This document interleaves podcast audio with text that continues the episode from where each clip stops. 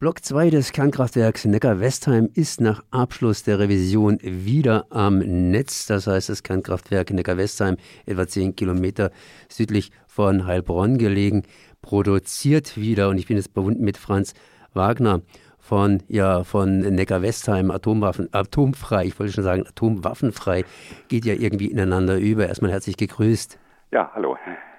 Ihr habt äh, und ihr kämpft noch lange darum, dass Neckar-Westheim endlich abgeschaltet wird und habt natürlich ganz, ganz knallharte Kritikpunkte. Ich habe jetzt allerdings mal die Webseite von, von der NBW als Betreiberin des Kernkraftwerkes aufgeschlagen und äh, da klingt das alles ganz, ganz entsprechend positiv. Revisionsprogramm wurde erfolgreich umgesetzt und hier es ist alles gut. Ein wesentlicher Schwerpunkt waren umfassende Prüf- und Wartungsarbeiten an allen rund 1600 Heizrohren der vier Dampferzeuger, bei denen erneut nachgewiesen wurde, dass alle Heizrohre dicht sind.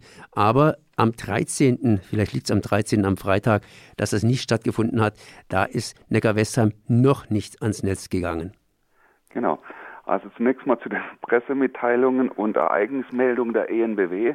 Es ist immer wieder eine sprachliche, rhetorische Lehrstunde, was man dort liest ähm, wie stark man einen Text formulieren kann, der formal noch irgendwo korrekt ist und trotzdem ziemlich das Gegenteil von dem aussagt, was wirklich passiert ist. Also die Revision hatte äh, eine vorgesehene Dauer von vier Wochen. Nachdem wieder Heizrohrdefekte festgestellt wurden, hat sich das um eine Woche verschoben und dann war das Anfahren vorgesehen für den Freitag, den 13. erst morgens, dann abends. Und dann hat man bei der Strombörse sehen können, es ist wieder verschoben worden. Dann kam montags die erste Meldung, was los sei, nämlich ein Leck an einem Vorwärmer. Der Vorwärmer ist ein Teil des Sekundärkreislaufs und ähm, ist auch wichtig für die Funktion des AKWs und man fragt sich, wie kann das sein? Fünf Wochen Revision, die fahren das Ding hoch und dann ist ein Leck in einer zentralen Funktion des Sekundärkreislaufs. Das wundert einem schon sehr. Ähm, interessant war, das Umweltministerium hat sich dazu überhaupt nicht geäußert und es wurde dann auch deutlich, das war kein meldepflichtiges Ereignis, also nach offizieller Lesart eigentlich ohne Bedeutung. Die ENBW hat dann gesagt, wir brauchen zwei Wochen, um das zu reparieren. Dann waren sie schneller damit fertig. Und kurz bevor dann wieder angefahren werden sollte, dann kam auf einmal mit einer Woche Verzögerung eine Ereignismeldung, also meldepflichtiges Ereignis. Und es bezog sich genauso auf den Freitag, den 13. Also wir wissen bis heute nicht, ob dort einmal versucht wurde, das AKW anzufahren oder zweimal. Auf jeden Fall gab es zwei Probleme. Und das formal wichtigere, technisch vielleicht nicht ganz so heikle, war, man hat einen äh, Sensor falsch montiert. Dieser Sensor hat die Aufgabe, die Stellung eines Ventils äh, festzuhalten. Und äh, wenn die Stellung eines Ventils falsch gemeldet wird, dann werden natürlich falsche Schlüsse gezogen und es werden unter Umständen falsche Handlungen vorgenommen im Betrieb des AKWs. Das ist insoweit schon eine Sache, die zu Problemen führen kann. Und ähm, höchst erstaunlich ist wirklich diese Intransparenz. Warum hat das formal wichtigere Ereignis eine Woche gebraucht, bis man es gemeldet hat? Warum ist weder bei den Meldungen von ENBW noch vom Umweltministerium her äh, ersichtlich, wie weit war das AKW jetzt schon hochgefahren, wie stehen die zwei Probleme, das mit dem Ventilsensor und das mit dem Leck in Verbindung miteinander, ist erst das eine, dann das andere passiert oder andersherum. Also ich denke, sowas darf einfach nicht sein, da muss eine Klarheit her.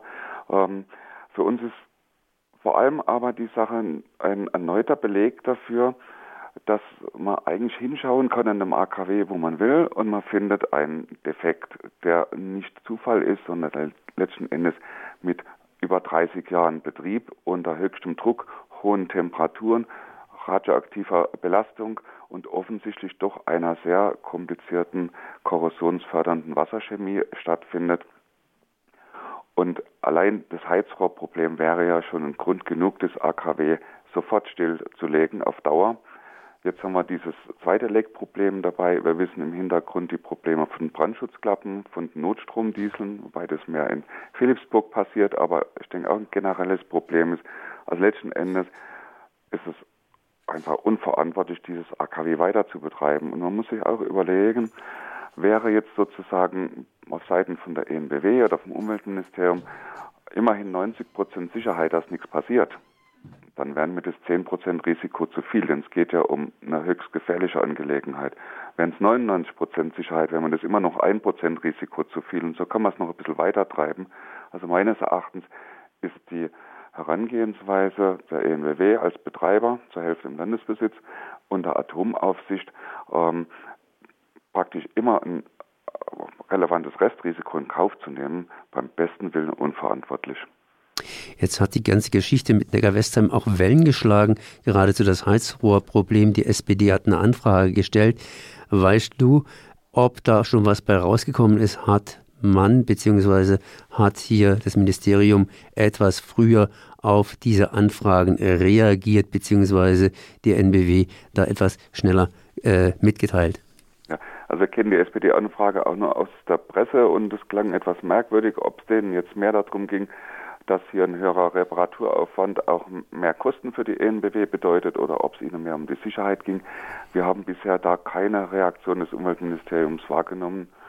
Ähm, wir haben aber auf der anderen Seite jetzt äh, selber eine Aktivität gemacht, die viel mehr in die Tiefe geht, nämlich ein eigenes Gutachten zur Heizrohrproblematik, das wir äh, jetzt äh, Anfang der Woche dem Umweltministerium überreicht haben, mit der Aufforderung, mit uns ein Gespräch zu führen, damit wir mal unsere technische Sichtweise, es hat ein bei uns beteiligter Ingenieur, das genau aus diesem Kraftwerksbereich letzten Endes kommt, äh, geschriebenes Gutachten, damit man hier mal diese unterschiedliche Sichtweise ähm, sozusagen risikoorientiert von dort, äh, sicherheitsorientiert von uns ähm, mal miteinander besprechen kann.